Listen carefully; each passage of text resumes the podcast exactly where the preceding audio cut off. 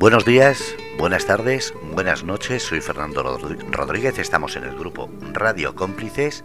Y bueno, son las 7 menos unos minutos de este día 3 de noviembre del 2021, miércoles, día en el que damos luz y damos voz al mundo taurino, al mundo de la tauromaquia. Y como no, trayendo uno de los representantes y baluartes que tanto están dando que hablar, don Tomás Campuzano. Buenas tardes, don Tomás. Sí, buenas tardes, don Fernando. Bueno, eh, lo primero, eh, ¿cómo se siente cuando la gente eh, habla de usted todavía con ese cariño, con ese eh, respeto no solamente por la trayectoria como profesional que ha tenido, sino por todo lo que está haciendo y que ahora hablaremos de ello en la actualidad y en este momento de la pandemia que tanto ha arriesgado y tanto ha luchado por seguir manteniendo este mundo de la tauromaquia.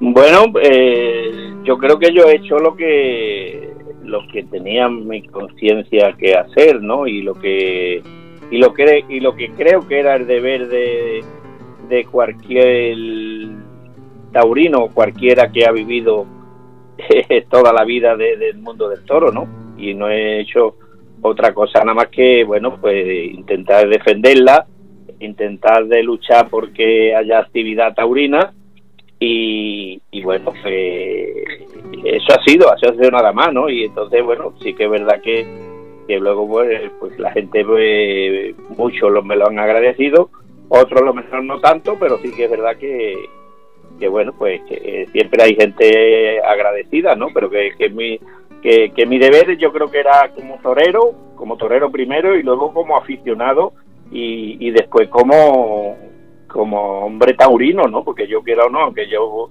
estuve 20 años matador de toro, pero bueno, luego llevo otros 20, 22 años ya retirado y sigo viviendo del mundo del toro, ¿no? Entonces, mi deber no era nada más que, tener que dar la cara y, dar paso adelante, como yo creo que, que, estábamos obligados todos los taurinos, ¿no? Eh, llámese eh, toreros, apoderados, empresarios, eh, subalternos, eh, todos en sí, ¿no?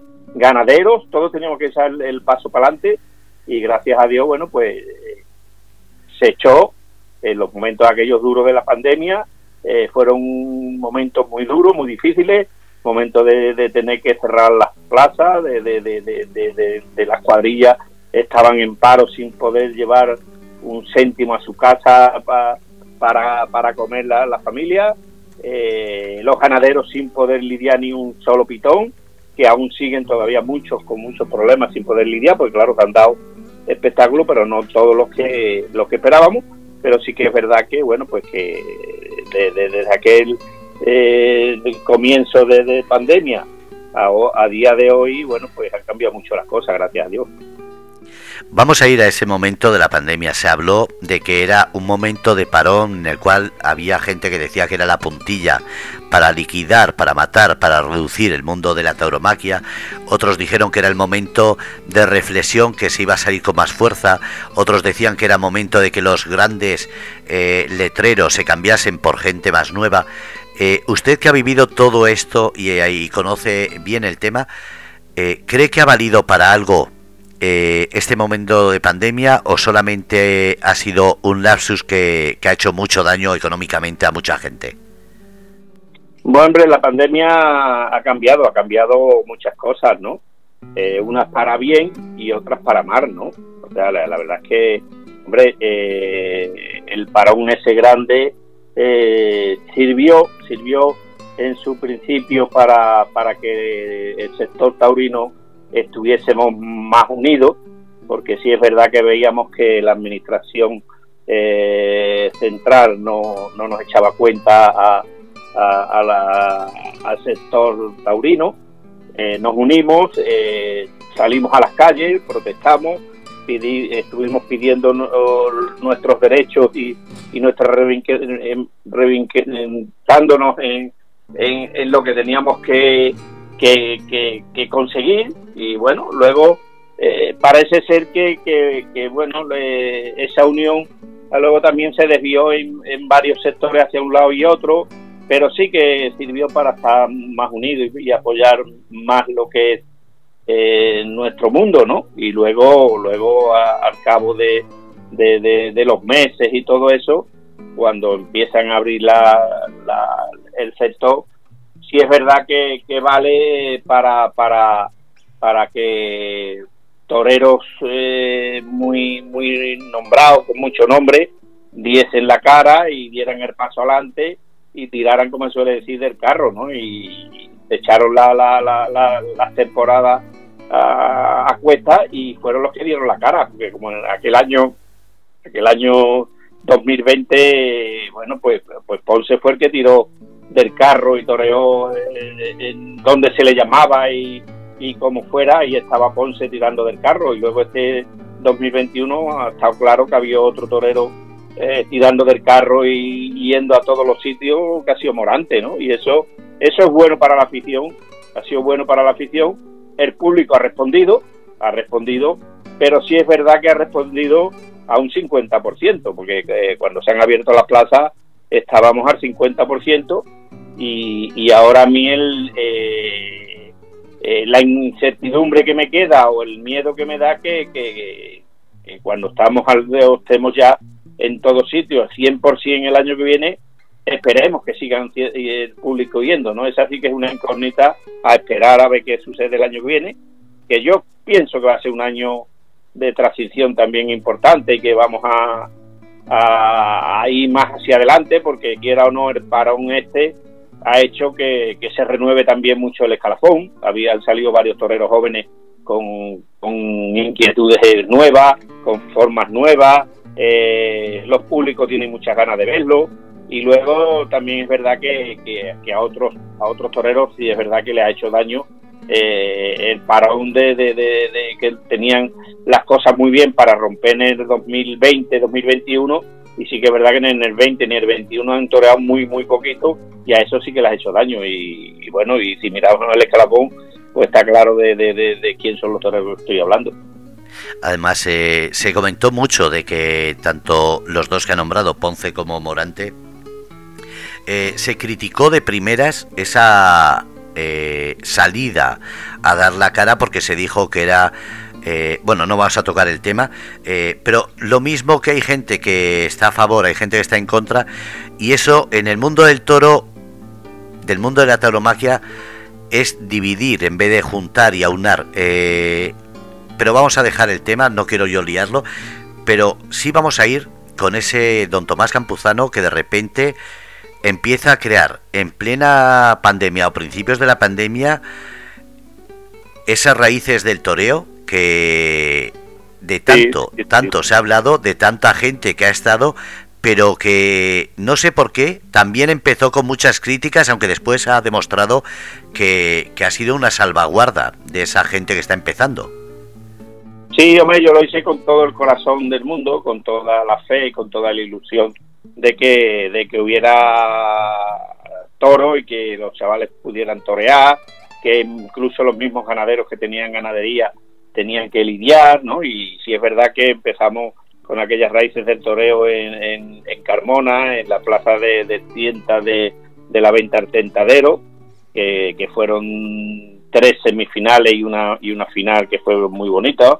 Aquello tuvo mucha repercusión era, era prácticamente en el verano con unas cenas en la noche, guardando la, la distancia y todo, y se dio muy bien. Y luego, como, como había mucha petición de chavales sin picadores, pues volvimos a, realizarlo en, en Narvacerrada, y esa sí que costó mucho trabajo porque fue cuando vino la segunda ola, esa tremenda, que fue la que prácticamente no, no, nos arrolló a todos, ¿no? Entonces, sí que es verdad que ahí tuvimos que, ya con el comienzo, habiendo dado el primer espectáculo de, de, 18 chavales que teníamos, haber dado el primer festejo, tuvimos que parar, tuvimos que suspenderlo, eh, lo intentamos otra vez y no se pudo dar, luego tuvimos que dar mm, un festejo y luego dos seguidos el mismo día.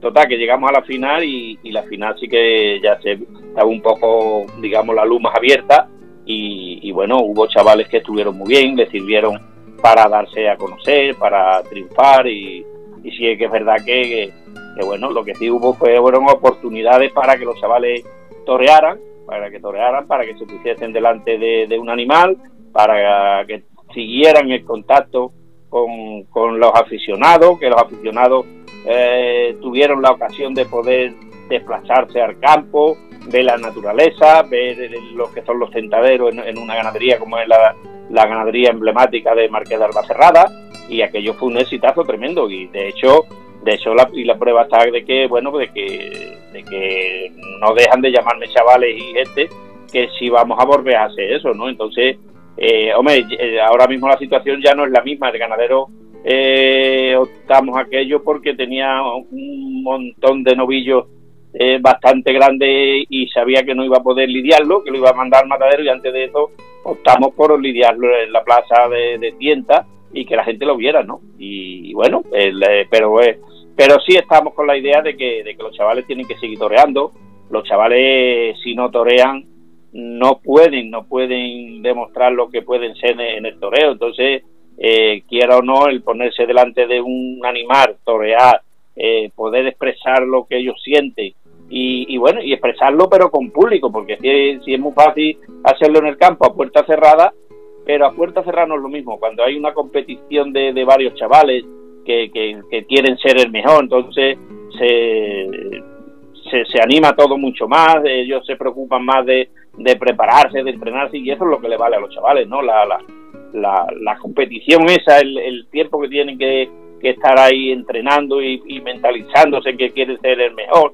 Eso es buenísimo para, para que los chavales no, no, no, no desfallezcan y, y bueno, cuando se ven anunciado en un cartel, sabe que van a torear, eso eso es lo que hacen y lo que se hace es de la manera que se hacen los toreros. ¿eh? eh el torero eh, dicen que, o pregunta mucha gente que si nace o se hace. El torero nace torero, pero es que luego hay que hacerlo, hay que perfeccionarlo, hay que, hay que educarlo en, en, las formas de torear, hay que, hay que mm, mentalizarlo para que para que sepa lo que es la responsabilidad de ponerse delante de un animal cuando el público va hasta allí pendiente y cuando hay una competición contra otros chavales. Eso eso es lo que hace madurar a, los toreros y eso no se consigue solo entrenando de salón, se consigue eh, estando en la plaza, ¿no? Y de hecho, hombre, este año ya, gracias a Dios, eh, ha habido muchas novilladas sin picadores, las escuelas ya han abierto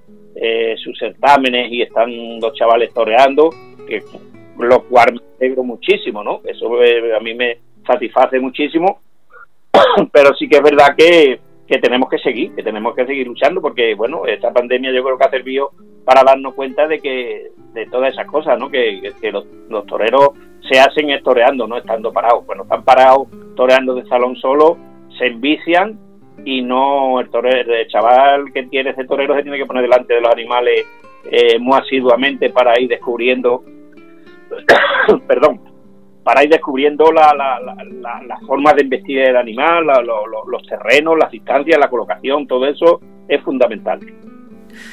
Me dicen en privado, eh, suena un poquito machista, chavales, toreros. Eh, ¿Qué pasa con el mundo de la tauromaquia y el mundo femenino? Eh, yo podría responderle, pero prefiero que lo haga usted porque en sus carteles también explique ¿Por qué decimos chavales? Que es en general y no vamos a andar diciendo chavales y chavalas. Pero explíquelo usted, por favor. No, no, no, yo, yo, yo estoy abierto a si, si, si el, toreo es el, mejor espectáculo más democrático que hay. Esto, esto está abierto para todo el mundo. El toreo, el toreo, el toro, el toro sobre todo, ¿eh? luego lo mejor, eh, una mujer para, torear puede tener lo mejor más problemas o lo mejor para que la anuncien, pero luego está el toro. El toro no sabe ni de ideología, ni de edad, ni de feminismo. El toro eh, viste y sale allí y pone a cada uno en su sitio. Esa es la pura realidad. Y yo sí que es verdad que, bueno, hace poquito una también una novillada, una novillada que, también con un certamen que es la Granada de Plata en, en, en Villena en el mes de septiembre, ¿eh? eso ha este año, y bueno, yo estaba loco porque se, apuntara alguna alguna chavala para torear y la verdad es que no hubo ninguna, ¿no? No hubo ninguna. Eh, luego monté también otro certamen que fue extraordinario de 24 chavales en la, en la Plaza de Toros de Lucena, ¿eh? que fue aquello extraordinario. Eh, igual, igual, tan solo hubo una que se presentó, pero claro, eh, no, no, no llegó a tener los requisitos que, se pedían para, para poder pasar a, optar a, torear ese, certamen, ¿no? Porque había muchos chavales y con currículum muy muy altos y podíamos dejarlos atrás, ¿no? Esa es la realidad. Pero luego yo estoy encantado de que, de que la, la chavala toreen y, de hecho hay muchas, ¿eh? Vamos ahora el, la semana que viene, el día el día 14 precisamente, en la finca de Arba Cerrada, eh, tenemos organizado un festivalito de, que se organiza todos los años, como finales de temporada, lo organiza la ganadería de Arba Cerrada, y de cuatro chavales que hay, de cuatro que van a lidiar, uno de ellos es una, es una chavala la que torea, ¿no? Y la cual la he visto torear, la he seguido, y, anda eh, con unas condiciones extraordinarias. De hecho, en, las, las de, de, Canal Sur de televisión eh, destacó muy fuertemente de las actuaciones que ha tenido que es Miriam Cava, ¿no? Y luego, bueno, este, también tengo mucho contacto con, hoy precisamente hemos estado esta mañana entrenando y estaba con nosotros ahí, eh, que es Rocío Romero de Córdoba, ¿no? Otra, otra chiquilla que tiene unas condiciones muy buenas. Luego hay otra también que, que no la he visto, pero por lo que por lo que me hablan y por lo que leo y lo que veo, que es eh, una que, lleva Cristina Sánchez, que le está ayudando una de Salamanca, que también tiene, tiene muy buenas maneras y eso, eso hace que, esto esté abierto para todo el mundo. Todo el mundo y, luego, bueno, ya que camines más, lleguen más, más adelante, menos, que triunfen o no triunfen, eso depende ya del toro y de la disposición de, de cada de cada torero. En este caso vamos a hablar de toreros en sí, sea hombre o mujer, pero son toreros todos, y cuando salen a la plaza, pues eh, todo el mundo le, le, exige a cada uno lo que tenga o lo que sea capaz de expresar, y el toro es el que le va a dar o le va a permitir que, siga funcionando, que siga más arriba o, menos, ¿no?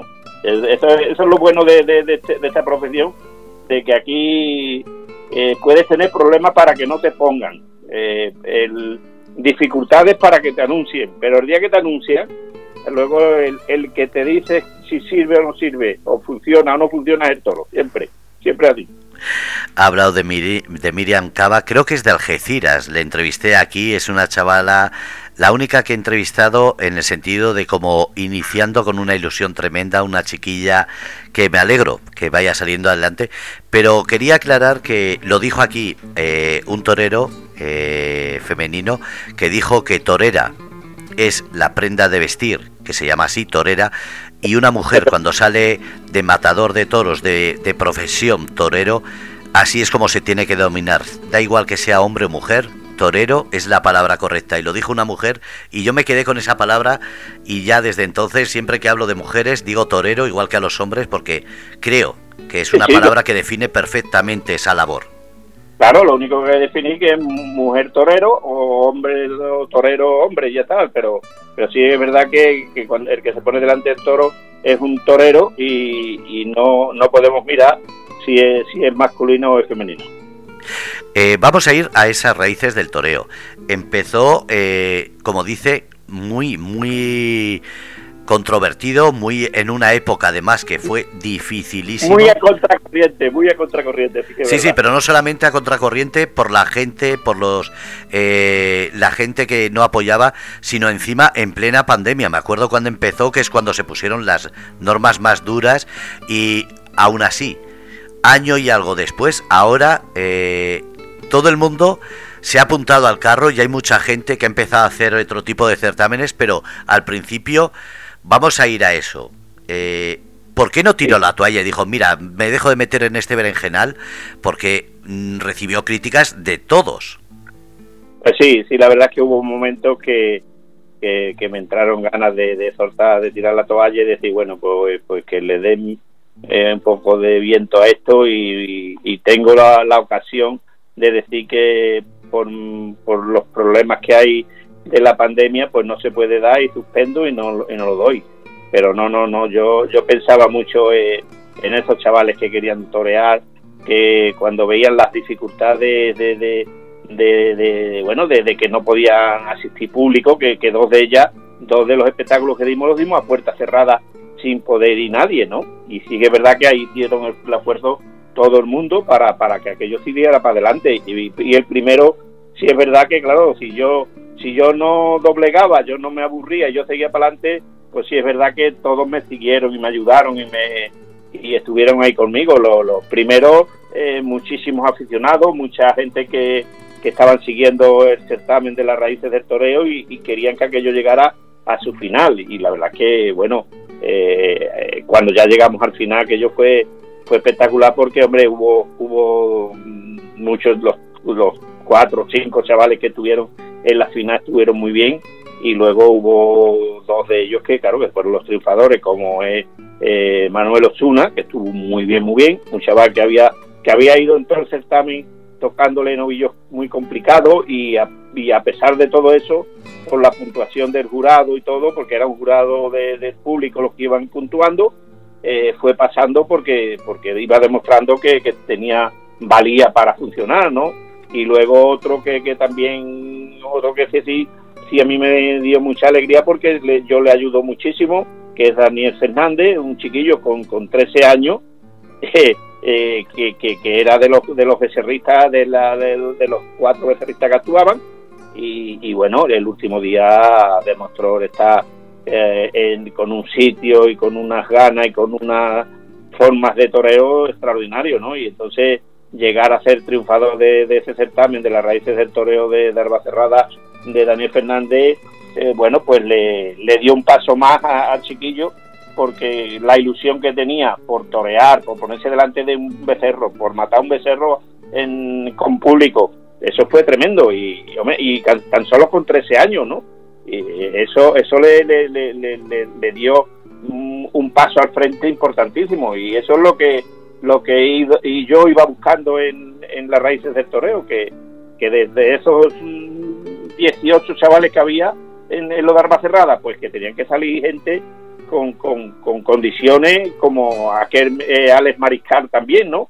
Que luego cuando se ha dado el certamen de, de, de, Lucena en Córdoba, ¿eh? que, que, se hizo este año en el mes de, de junio, eh, pues también demostraron muchos de los que estuvieron en las raíces del toreo repitieron en ese, certamen y, uno de ellos fue Luis este Mariscal, Alex Mariscal, que fue el que se llevó el trofeo.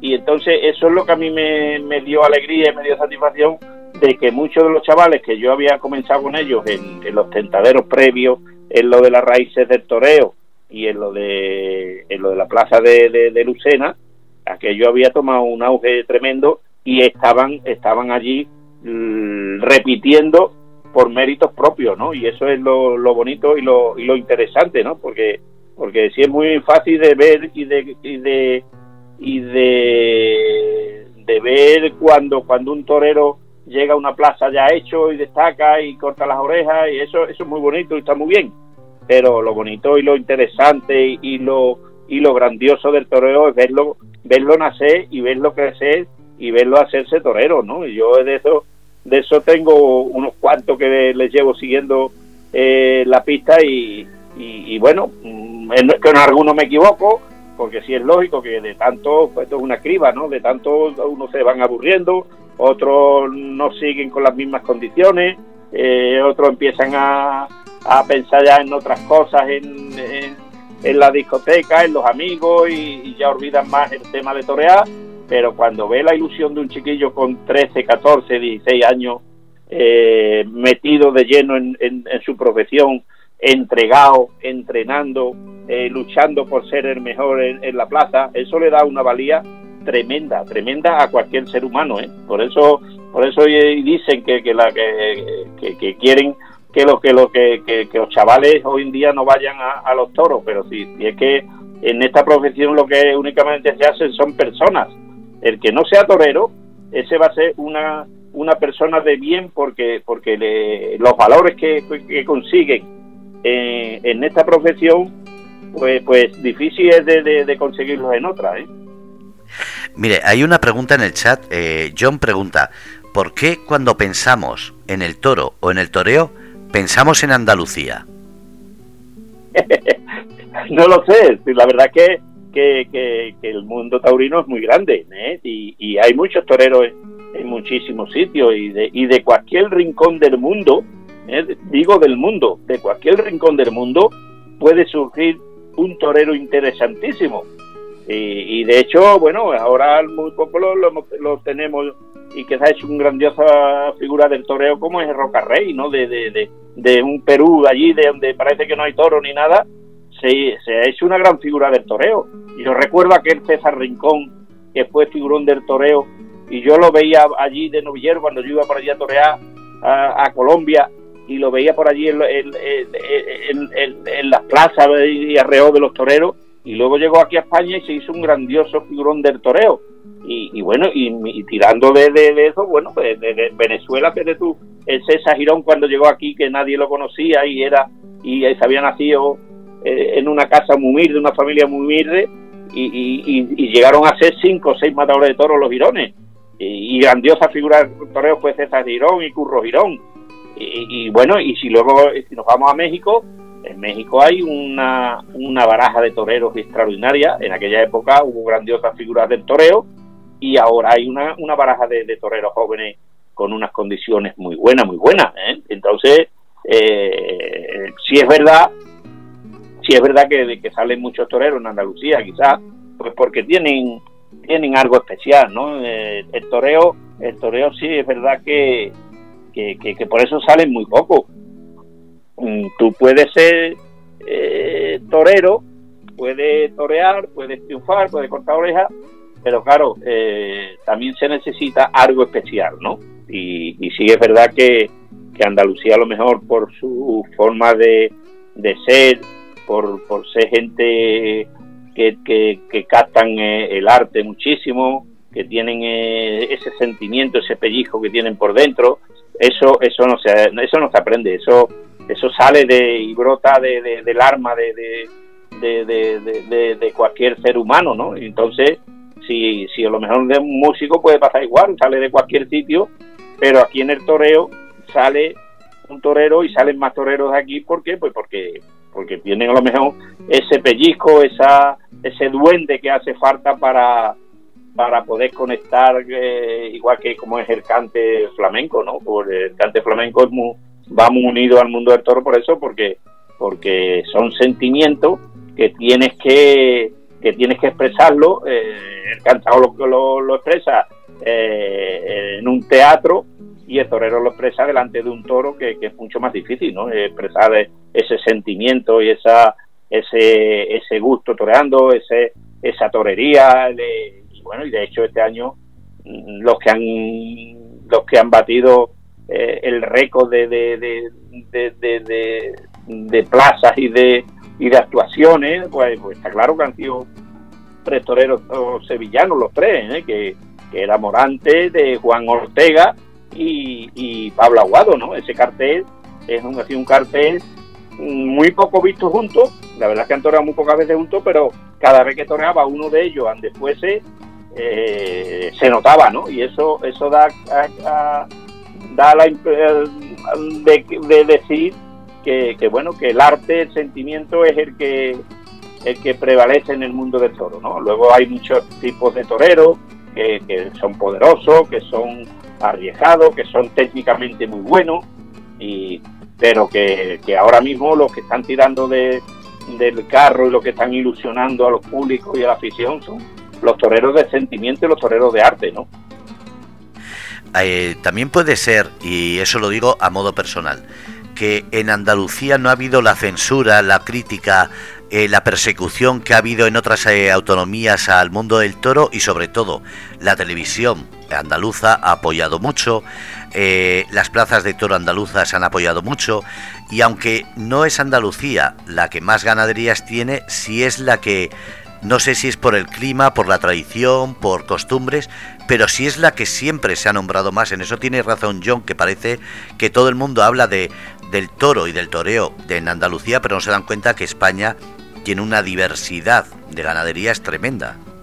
Tremenda, sí, sí, sí, tremenda, tremenda. Le, eh, ganaderías buenas ahora mismo hay por toda España, ¿eh? Y toreros, y toreros, porque, porque bueno, pues si, la geografía española, bueno, pues hay toreros muy buenos en Madrid, Eh, la Comunidad de Madrid toreros extraordinarios.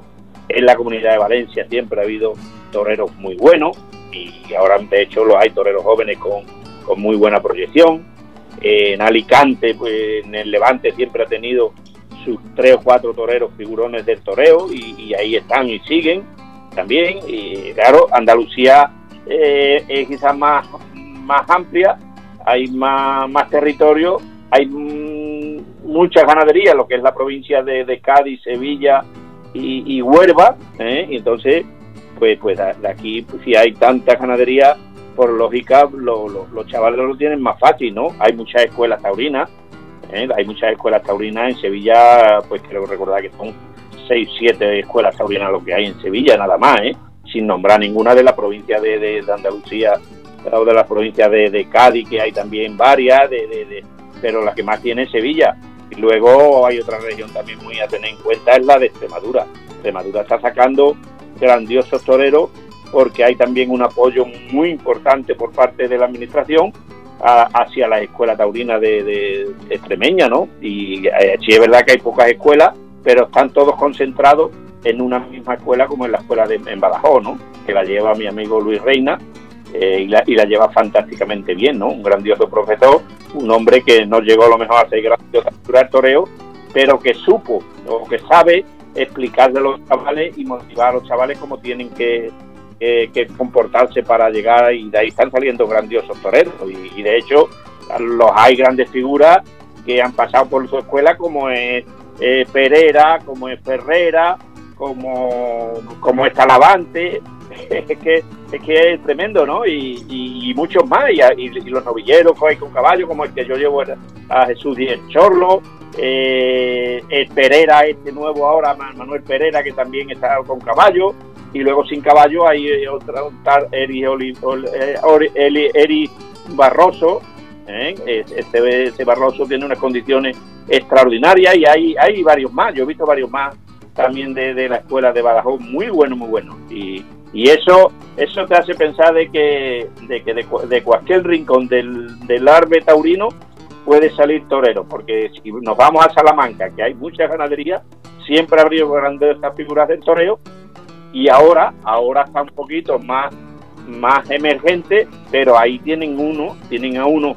que, que, está un poco, se ha desplazado, ya lo apodera un, y tiene que 14 años nada más, lo apodera un, un francés que es Juan Bautista, que, que ese chiquillo, bueno, pues ese cuida con él, ese ya es una figura del torero, ese cuando tenga la edad y empiece a torear, ese va a poner mucho en fila, eh, igual que, que en Francia y en el mismo Portugal, ¿no? nos vamos a Portugal y también hay, hay varios chavales con, unas condiciones extraordinarias. Y en Francia, Francia no la podemos dejar atrás porque Francia es un baluarte importantísimo para, para el toreo aquí en Europa. ¿Por qué? Pues porque luchan muy, en contra de, los antitaurinos que les atacan muchísimo, pero ellos son capaces de responder y, y demostrar de que por qué la fiesta de los toros está tan viva, ¿no? ¿Por qué? Pues porque respetan mucho al toro, respetan mucho lo que es la lidia, le dan mucha importancia a, cualquier espectáculo que se dé taurino, sea novillada, sea corrida, sea becerrada, sea un festival, a donde sea se desplazan los aficionados a verlo, a ver los espectáculos y eso es lo que mantiene viva a una afición y a una y a una y a la fiesta del toro, el, que la gente eh, se desplacen, vayan a ver los toros, los apoyen y sigan a los toreros. Y sobre todo unas leyes y una normativa que impide que los antitaurinos estén a menos de una distancia para que no haya esos problemas a la hora de entrar y salir, cosa que debería empezar ya a hacer en España para que la gente vuelva a las plazas de toros sin ese miedo a encontrarse esa gentuza, porque no tiene otro nombre, eh, una persona que no deja hacer en libertad una cosa que es legal y que es, eh, como digo yo, eh, un bien. Mm, da igual que lo quieran entender que es cultura o no, pero es un bien público, es un acto legal, entonces ya va siendo hora que se pongan las normativas de decir, oye, si es, si es en libertad, ¿por qué tiene que ir alguien incómodo o con ese susto en el cuerpo de aquel que se va a encontrar a la entrada? Sí, sí, necesitamos, necesitamos que, primero necesitamos que, hombre, yo, yo eh, sí es verdad que estoy muy en contra de, del gobierno este que, que nos gobierna, el gobierno central me refiero, porque el de Andalucía sí es verdad que apoya muchísimo a la fiesta de los toros. Eh, en todos los actos que se organizan de toros hay algún representante de la administración o de, o, de, la Junta de Andalucía eh, presidiendo o viendo el espectáculo. Eh, sí es verdad que, eh, los que nos dirigen o los que mantienen o, se mantienen en el poder, eso sí es verdad que, están deseandito de que, de que la fiesta del toro desaparezca, ¿no?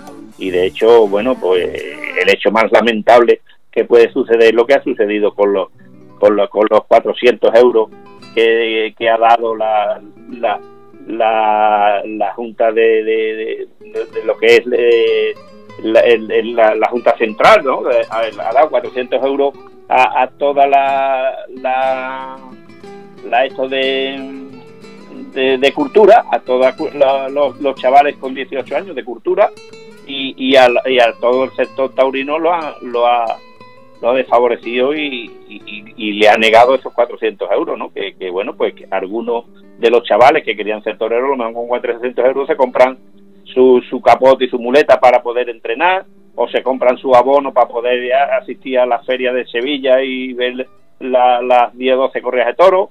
Eh, eso no, eh, esos chavales no tienen derecho a eso y, y, y sí a, otro, a otros chavales eh, pueden comprar eh, videojuegos o que, que, ahí ahí también va metido todo y, y, y, nos discriminan no y eso eso es lo que no lo que no estamos dispuestos por lo menos yo no estoy dispuesto ni lo permito y, me, me siento eh, avasallado y, me siento maltratado por, por, por mi gobierno no cosa que, que no debería de ser así no Totalmente. Voy al chat de nuevo porque eh, John ha hecho una pregunta otra vez, parece que está inspirado. Y dice, yo pensé que era una broma la pregunta que ha hecho, pero la, eh, después pensándola es totalmente en serio. Dice, ¿por qué el torero no ha modificado los pantalones, sobre todo en la parte delantera? Pero después explica, porque a muchos toreros cuando los cogen casi siempre es por la ingle un poco de protección en las ingles por las arterias. Entonces, por eso digo, al principio leyendo dices, uy, esto es una broma, pero después lo explica y dices, es totalmente en serio.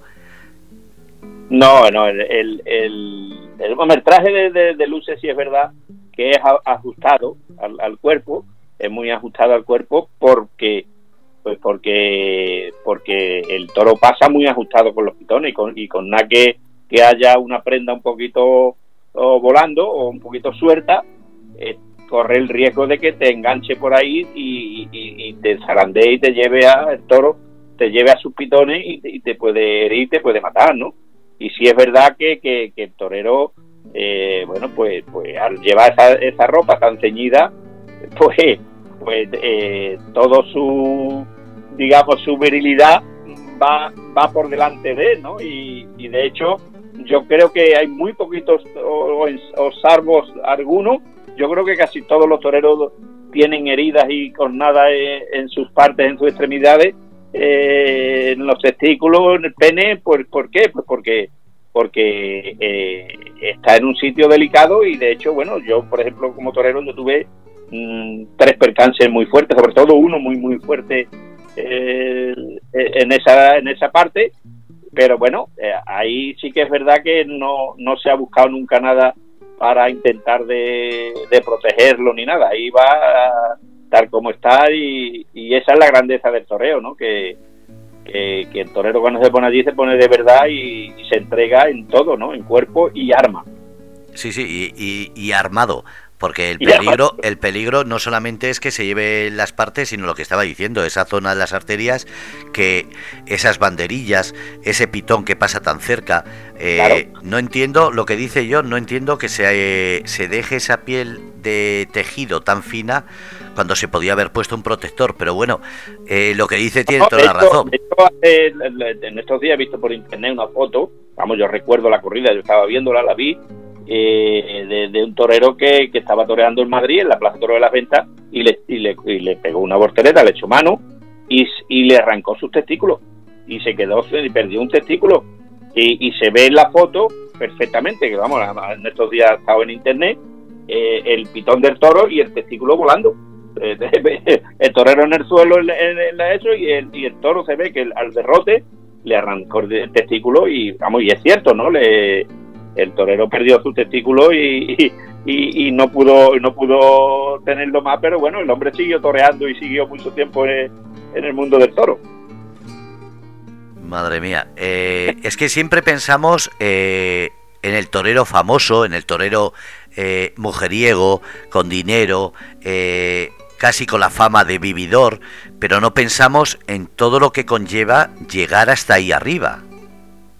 Sí, ese, eso era antes, hombre. De, eh, sí que es verdad que el, eh, esa fama, esa fama nos precede de, de, de, de muy nuestros antepasados, ¿no? De, los toreros primitivos, que, bueno, pues eh, se tomaban la profesión como hemos estado hablando antes, eran artistas, eran bohemios y, se lo tomaban el, toreo como una cosa de, de, satisfacción personal de ellos, ¿no? El día que toreaban un toro muy a gusto, estaba muy bien, pues por lo mejor se llevaban tres días o cuatro de, huelga y, no pensaban que a lo mejor al día siguiente o a los tres días tenían que torear otra vez, ¿no? Hoy en día no, hoy en día el toreo sí es verdad que se ha se ha depurado muchísimo en eso. Eh, hoy los toreros son muy profesionales, están muy preparados y se, se preparan y se mentalizan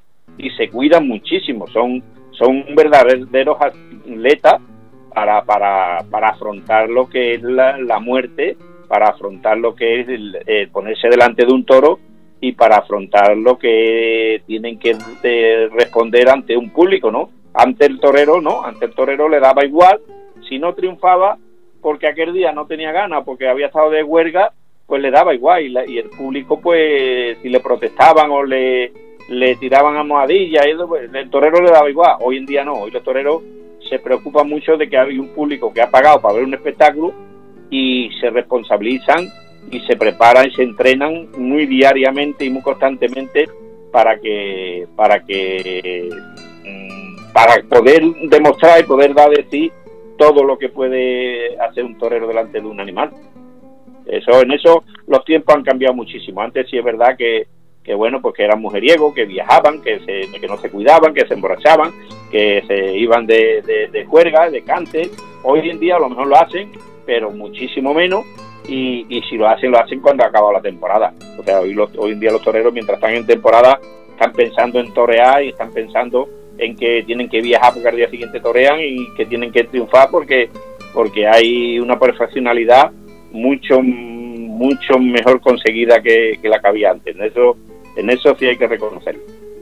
Además que es un tópico, no todos son así, porque se ha demostrado que hay parejas de toreros que ya llevan toda la vida o, o siguen ahí con esa, eh, como digo yo, ejercicios diarios, cuidado, mentalización, porque como dicen, una cosa es eh, cualquier tipo de trabajo y otra es pensar que cada día no solamente te estás jugando la vida, sino que el más mínimo eh, falta de ejercicio, falta de, sobrepeso o cualquier cosa, hace que eso se note al estar ahí delante. Y eso lo han comentado aquí más de uno, no solamente profesionales, sino gente que está empezando lo dice. Esto es más serio de lo que nadie cree.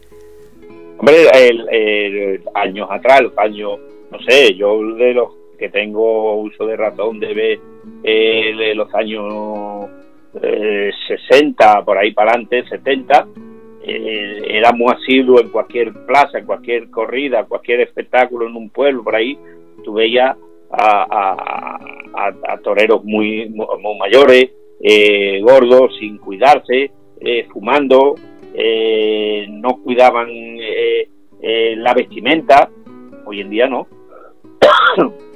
Hoy el día el torero se, se, se, cuida, eh, se estiliza, se prepara. Eh, ¿Por qué? Pues porque se dan cuenta de que, de que es, una, es una profesión arriesgada, que es muy bonita, pero que es arriesgada y que, y que tiene una parte eh, bonita, pero que luego esta profesión te, te, te, te, está jugando está jugando con tu vida, ¿no? Y hoy en día pues la gente parece ser que, que todo el mundo piensa más eh, que la vida vale mucho, que la vida vale mucho, la vida, la, y antes no, antes a lo mejor la despreciaban más y le daba igual eh, 8,80, ¿no? Así, así lo pienso yo, aunque, los, aquellos toreros, al ser tan bohemios y todo, cuando toreaban un toro, eran, eran espectaculares, ¿no? Pero que, que, yo me quedo, yo me quedo en eso, me quedo con la profesionalidad y la preparación de hoy en día. Eh, además, eh, podemos hablar precisamente eh, como apoderado, tiene usted al Chorlo ahora mismo convaleciente, pero ha hablado de otros chavales. Entre los que tiene, ¿cuáles son que, que, los ha visto y le ha gustado para decir yo apodero a este chaval? ¿Y cuáles son los que han surgido en esos eventos que ha creado o que ha sido invitado para que vea a ciertos chavales? ¿Cuál es el rango que, que usa para decir este sí o este no? No, bueno, el, eh, eh, prácticamente las decisiones eh, no las tomo yo solo, somos entre un grupo, entre varios, y seleccionamos, se selecciona por, por lo que hayan toreado, por lo que se hayan presentado delante de, un animal, por lo menos que tengan un poquito de currículum, porque claro, cuando estamos presentando un evento, tampoco puedes presentar a, gente inexperta, porque sí es verdad que también me mandan muchos muchos correos y muchos muchos chavales y WhatsApp que, quieren torear, que les den la oportunidad de que tienen que demostrar delante de un toro, pero no es, ese no es el camino. El, camino es más despacio. Eh, cuando tú quieres ser torero, primero tienes que, antes de ponerte delante de un toro, tienes que saber lo que es la técnica, tienes que saber lo que es eh, eh, dominar a un animal, y tienes que saber cuáles son sus terrenos. Luego, que todo eso, cuando ya lo sabes, te pones delante del toro y a mucho, a mucho se le olvida. ¿Y, por qué? Pues porque eh, mm, no tienen la preparación y por eso, mm, pero el requisito importante eh, de pedirle es que por lo menos que por lo menos hayan podido estar en tentaderos y que alguien lo haya visto eh, hombre, siempre, siempre también echamos cuenta, mm, igual que, que se hacía antiguamente, que hoy en día no, hoy en día llegan y ponen a lo mejor cualquiera sin saber, eh, y si es verdad que, que siempre nos guiamos de alguien que lo que lo presenta o lo representa, que diga, uy, usted, ponga usted a este chaval que tiene condiciones, o que puede, que ha toreado en tal sitio, o ha ido al campo y lo hemos visto en un tentadero. Eso es lo que asiduamente, antiguamente se hacía. Eh, eh, está pendiente de lo que hay en el campo, de los chavales que están en el campo. Yo no, no me considero ni el mejor, ni el peor, ni nada, pero por mi afición, yo me dedico muchísimo, muchísimo a ver las novilladas sin picadores. Me, me encanta de ir a los tentaderos y de ver a todos, a todos los chavales que salen de tapia, aunque dejen nada más que tres pases.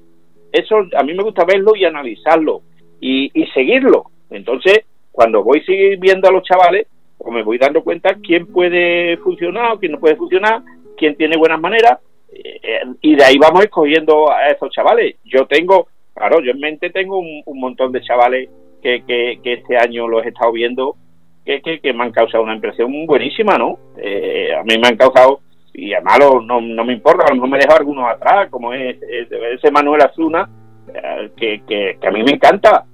Eh, hay otro de San Lucas que es el Meji, que, ya ha debutado con picadores, que también tiene unas condiciones el tío. Y, bueno, pues el Meji mismo tiene un hermano que lo vi yo, el, que le di yo una oportunidad que saliera porque me vino el chiquillo con una tremenda ilusión que a ver si lo dejaba ponerse delante de una vaca en el certamen que dimos en Lucena, que toreaba el hermano, y en los tentaderos, eh, el chaval me dijo, maestro, a ver si un chiquillo con 12, 13 años que tendrá, gordito, eh, eh, me vino con una ilusión por el callejón buscándome. Maestro, a ver si yo, por me gustaría usted que me dejara pegarle unos pases. Y le dije, digo, mira, es una cosa pública, no podemos porque, eh, porque pero si hay ocasión, tate ahí. Y hubo la ocasión y lo saqué. Bueno, pues le, di, le pegó 8 o 10 muletazos que a mí me sorprendieron. Y, me di cuenta, digo, ahí hay algo, ahí hay alguien en ese hermano del Meji y el otro día lo he visto que ha toreado una, una vez cerrada ya en las escuelas de, de Cádiz y ha formado el tío un tangay tremendo. Y le ha cortado las orejas y el rabo. ¿Por qué? Pues porque tiene algo. Y eso es lo, lo que hay que tener, es afición para ir siguiendo a todos esos chavales. En el puerto hay otro chaval que tiene unas condiciones buenas, que es eh, un tal Barroso también, que es de la escuela de Galloso. Eh, está Miriam Cava, Miriam Cava tiene unas condiciones, tiene un valor extraordinario, tiene que mejorar en, algunas cosas, eh, pero que, tiene una afición tremenda y tiene una ilusión por, por mejorar. Y ese Cristian Barroso, de que es medio francés, medio, medio español, que está en la escuela de Badajoz, ese, ese tiene unas condiciones fenomenal, fenomenal para funcionar. De hecho, en todos los sitios donde, donde ha toreado, ha demostrado y, se ha llevado los certámenes y ha triunfado por encima de todo. Eh, en Portugal hay otro chiquillo que es Tomás Basto, eh, que es un chiquillo también con 14 años, con unas condiciones buenísimas, buenísimas. El que he hablado de Salamanca, el que he hablado de Salamanca, que, que es, eh, ahí no me acuerdo ahora mismo cómo es el nombre, lo tengo en la mente, pero es de la escuela también de Salamanca, que lo apodera el francés Juan Bautista. ¿eh? Ese, ese tiene unas condiciones fuera, fuera de lo normal. Y esos son seguros toreros a, a, llamarse eh, de los que manden y de los que estén encabezando el escalafón dentro de unos cuantos de años. Y a esos son a los que hay que echarle cuenta y a los que hay que mirar y por los que hay que luchar. Los que están llegarán más o menos, pero, pero bueno, y, luego con caballo hay otros cuantos, bueno, de hecho hay, hay uno que acaba de tomar la alternativa, que es Tomás Rufo, ese que es de, Toledo, ese cuida con él, ese, ese en, en, en dos corridas de toros ha puesto a, que todo el mundo hable de él, y ya de novillero en el puerto de Santa María el año pasado demostró unas condiciones buenísimas. Eh, bueno, el que yo llevo, no voy a hablar de él, pero, pero también es un chaval que ahora mismo está, está lesionado porque la última novillada que toreamos de, de, Cuadri en Guadarrama le pegaron una cornadita interna en, el gemelo y está recuperándose, pero bueno, lo poquito hemos toreado han sido novilladas duras, pero el tío ha demostrado que tiene capacidad, que tiene valor, que tiene eh, toda la ilusión del mundo por, por querer mejorar y por querer ser eh, alguien en el mundo del toro. O sea, y así a, a, a rasgo grande nada más, ¿no? Porque luego si nos vamos a los matadores de toros eh, que están comenzando, pues hay unos cuantos también que, que cuidado con ellos, ¿no? Que, están ahí, que toreando a lo mejor dos corridas, una corrida, tres corridas, pues eso cuando le den campo y le den sitio, mm, son los, el futuro de, del toreo de, mañana y son por los que tenemos que luchar y los que le tenemos que dar cabida y los que le tenemos que dar sitio y los que tenemos que intentar todos los taurinos llámense apoderados, empresarios, ganaderos, eh, aficionados, a todo eso tenemos que darle, darle sitio y darle confianza y darle eh, motivación para que puedan torear. Así es. Nunca mejor despedir un programa con ese mensaje. Eh, y vamos a hablar un poquito de, de ese... de su... ¿Cómo se dice? Es el apoderado cuando usted, ¿Cómo se llama la persona que lo lleva? Eh, sí, bueno, el apoderado. El, el eh, tú apoderas a un torero y normalmente te nombra el, el, apoderado, el que o representante. Hoy en día dice mucho el representante o el acompañante también, porque porque hoy en día los toreros no llevan, no tienen un solo apoderado, casi todos tienen dos, tres apoderados, ¿no? Hay algunos, hay algunos que llevan hasta cuatro, que eso ya es tremendo, ¿no? Bueno, sí, con eso, porque, a ver, poca gente sabe lo caro que es todo esto, porque está muy bien que hablemos de, del esfuerzo, de la constancia, de los valores, de todo, pero después también hay un precio altísimo eh, para conseguir simplemente llegar a, ser... Eh, torero, porque empezamos muy abajo, empezamos en escuelas, pero llegar ahí arriba a ser eh, denominado o, cuando le dan esa alternativa, eso hay mucho gasto detrás. Claro, claro, claro, no, no, si estamos hablando de un espectáculo que es carísimo, ¿eh? carísimo, eh, ya es carísimo para el mismo aficionado en la, en la plaza, la entrada ya es carísima, ¿no? ¿Por qué? Pues porque la administración eh, nos tiene asfixiados a impuestos y a, y a, y a papeleo que hay que, que, que, hacer para dar un simple espectáculo taurino, ¿no? Y, y luego eh, bueno, eh, cuando un torero sale a la plaza, mm, va por encima, muy, muy por encima de cerca de los 12.000 euros de, lleva encima puesto el torero, entre capote, capote de paseo, muleta, espada, traje de, de luces, montera, las medias, las zapatillas, los corbatines, los fajines. cuando el torero sale vestido a la plaza de toro, va con 12.000 euros encima puesto. Y eso, eso, mm, claro, un chiquillo que quiere ser torero, mm, cuando tiene que torear, pues fíjate cómo, cómo se las tiene que genial para, para conseguir toda, todas esas cosas, ¿no? Hombre, hoy en día hay mucho, hay, hay formas de, de, de, alquilarlo, lo mejor, de, comprarlo.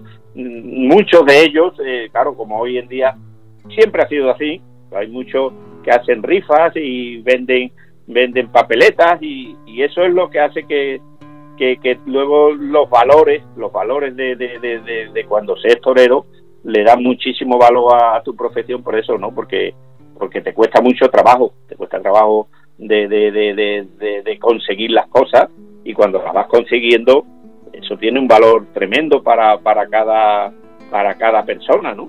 Y, y, y, y hacer un torero no es fácil, no es fácil porque matar un toro a puerta cerrada en el campo vale dinero, eh, desplazarte a los tentaderos. Antes, desgraciadamente, los, maletillas nos, nos, trasladábamos haciendo autostop o con una bicicleta o el que podíamos o teníamos medio medio, teníamos una moto, ¿no? Para ir a, a los tentaderos de, a 50, 60 kilómetros, 70 kilómetros a, la redonda. Hoy en día no, hoy en día eh, cualquier chaval que va a desplazarse a un tentadero va en un coche y, se desplaza a lo mejor mucho más cómodo, mucho mejor, eh, pero eso vale dinero también, ¿no? Y, y hacer un torero no es fácil, por eso no es fácil y hay muchos que desgraciadamente se quedan a lo mejor atrás por, porque no tienen esa persona que les puede ayudar y que les puede encauzar y, le puede le puede ayudar incluso económicamente, ¿no? Eh, porque porque cualquier muleta vale ya un dinero, los capotes, un, juego de espada vale muchísimo dinero y, todo eso lo requiere tenerlo cada torero porque el día que, lo anuncia, porque aquí no sabe cuándo te anuncia, si no lo tiene previamente eh, el día de la corrida, si no lo tiene, eh, bueno, en, las becerras que yo he dado, se ha dado el caso de algunos de llegar diciéndome, maestro, que, que no tengo hoy espada para, para matar y tenerle que pedir la espada a otro y, incluso con una muleta nada más y dime la parte, bueno, pues ya le pediremos que nos deje otro compañero otra, ¿no? O sea que eso, eso existe y, bueno, gracias a Dios hay mucha, mucha, hay competencia en el ruedo, pero luego, luego hay mucha armonía entre ellos y, en las escuelas eso sí que es verdad que eso se lo aporta muchísimo las escuelas, ¿no? Eh, el compañerismo, ¿no? De, de, de prestarse eh, los trajes de luces, de prestarse los capotes, las muletas, un capote de paseo o una montera, eh, eh, las zapatillas, cosas que, no es fácil de, de conseguirla o de tenerla, ah, pero que todo aquel que quiere ser torero, desde que empieza tiene que ir ahorrando e intentando de ir guardando sus cositas para el día que lo llamen tener medio medio las cosas preparadas para pa torear. Eso es importante y fundamental en todo aquel que quiera ser torero.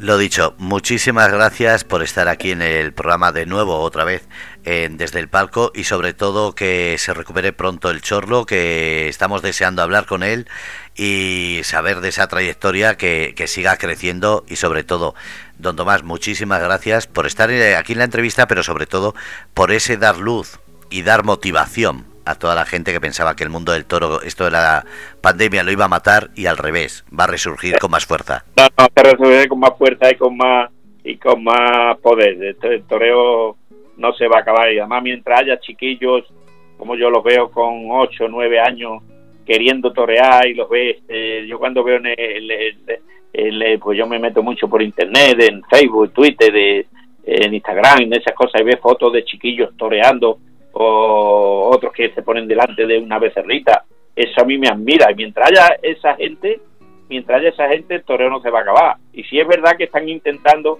de, que, de quitarlo, de que no vayan los chavales a, a, a, ver los toros, que no puedan entrar en una plaza hasta que no tengan 16 años, pero que esa ilusión no la van a matar sin de fácil. Eso, eso está convencido y estoy convencido de que, de que es algo interior y tiene mucha fuerza y, y esa fuerza no se no se anula así por, por porque porque un dirigente ponga su firma y, diga no no puede ser de hecho en el, en el tiempo del toreo mm, lo quitaron en su momento pero resurgió con más fuerza. Y en este caso en este caso con todas las dificultades que hemos tenido yo estoy y estoy convencido y pienso que así es el toreo este año ha empezado con mucha más fuerza y vamos a resurgir con más fuerza y, y, va y va, va a prosperar y va, va a durar muchísimos años, si Dios quiere. Que así, sea. Que así sea. Muchísimas gracias por estar aquí. Un abrazo, un abrazo, hasta siempre. Bueno, pues han escuchado don Tomás Campuzano, apoderado, una gran trayectoria, pero sobre todo una gran voz y la luz que da al mundo de la tauromaquia, al mundo del toro. Gracias a todos por estar en Desde el Palco, aquí en el grupo Radio Cómplices. Un abrazo y siempre los miércoles daremos luz y voz.